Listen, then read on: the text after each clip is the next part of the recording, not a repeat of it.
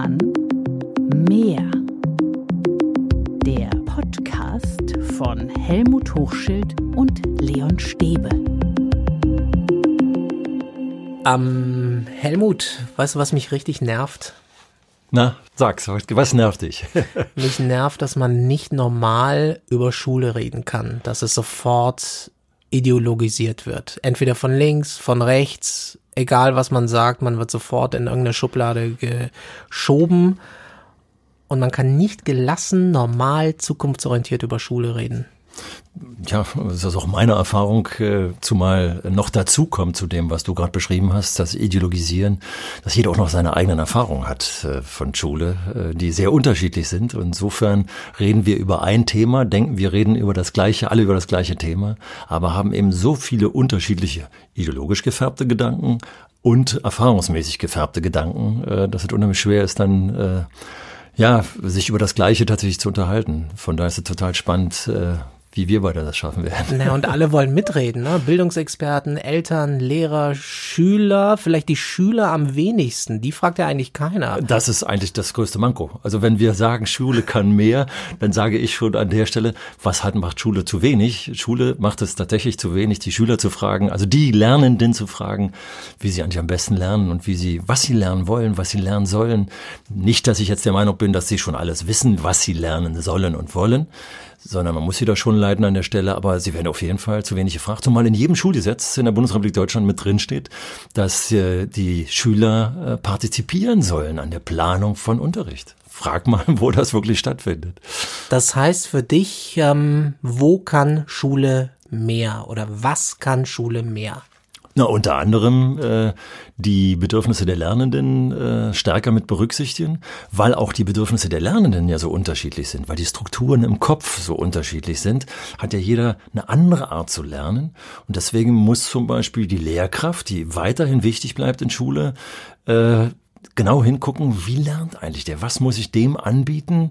Wie muss ich eine Aufgabe formulieren, damit er tatsächlich mit der umgehen kann? Also wenn wir da den Lernenden mehr einbeziehen, das kann Schule mehr, den Lernenden mit einzubeziehen.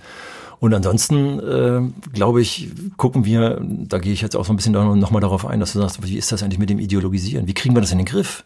Dass auch wir beide, du, Leon und ich, wie, dass wir nicht ideologisch missverstanden werden. Wir brauchen einfach zwei Fundamente, die ideologisch äh, neutral zu sein scheinen, mindestens. Und ein Ausgangspunkt ist, wenn wir beide uns einig sind, dass in der Schule gelernt werden soll, dann müsste ich doch gucken, gibt es eine Wissenschaft, die uns sagt, äh, wie der Mensch lernt? Die Wissenschaft gibt's noch nicht allzu lange. Ich glaube, die Hochzeit begann so etwa vor 30 Jahren, dass die Neurowissenschaftler tatsächlich inzwischen ja messen können, wann ein Gehirn auf Impulse von außen reagiert. Wann wird das Gehirn aktiv? Welche Stellen des Gehirns werden aktiv, wenn Sprache, wenn Zahlen, wenn Verbindungen geschaffen werden? Und wie kann man sie am besten aktivieren? Das ist inzwischen messbar und nicht ideologisch gefärbt. Und das heißt, wenn wir unsere Impulse, die wir in Schule setzen, darauf abstimmen, dass die Gehirne reagieren sollen und aktiv werden sollen, dann hätten wir den ersten Punkt. Und das werden wir wahrscheinlich in den nächsten Podcasts des Öfteren äh, ansprechen, äh, was Neurowissenschaftler dazu sagen, wie momentan traditionell noch in Schule gelernt wird also zu wenig macht und wie Schule etwas besser machen kann, also mehr Lernen initiieren kann. Und das zweite, der zweite Messpunkt? Wofür lernen wir eigentlich? Wir haben noch diesen schönen Spruch, da müsste man direkt mal nachlesen, von wem der Spruch stammt. Äh, nicht für die Schule lernen wir, sondern für das Leben. Was ist denn eigentlich das Leben? Was wird in unserer Gesellschaft heute gebraucht? Da sind wir auch an einem Podcast-Thema dann sofort dran. Wir reden immer so allgemeinbildende Schule. Ja, was ist denn heute noch Allgemeinbildung? Ist tatsächlich das, was die Althumanisten drauf hatten, also über alte Sprachen Bescheid zu wissen, gehört das zur Allgemeinbildung? Oder haben wir nicht über die Digitalisierung unserer Welt plötzlich ganz ganz andere Momente drin, die zur Allgemeinbildung gehören. Von daher glaube ich, äh, dass diese beiden Messpunkte, halten wir so nochmal fest, äh, die Neurowissenschaften auf der einen Seite, wann reagiert das Gehirn so, dass man, dass es vernünftig äh, aufnimmt, also lernt, und was braucht der Mensch von heute tatsächlich für sein Leben, für das Leben lernen wir und nicht für die Schule. Wir sollten einen Podcast machen. wir sollten einen Podcast machen. Wir machen den auch. Der heißt Schule kann mehr.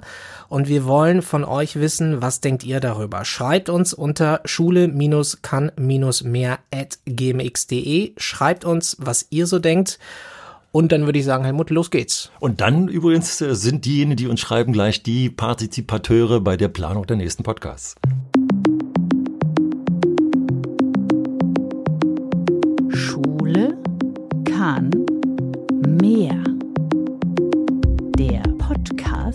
Von Helmut Hochschild und Leon Stäbe.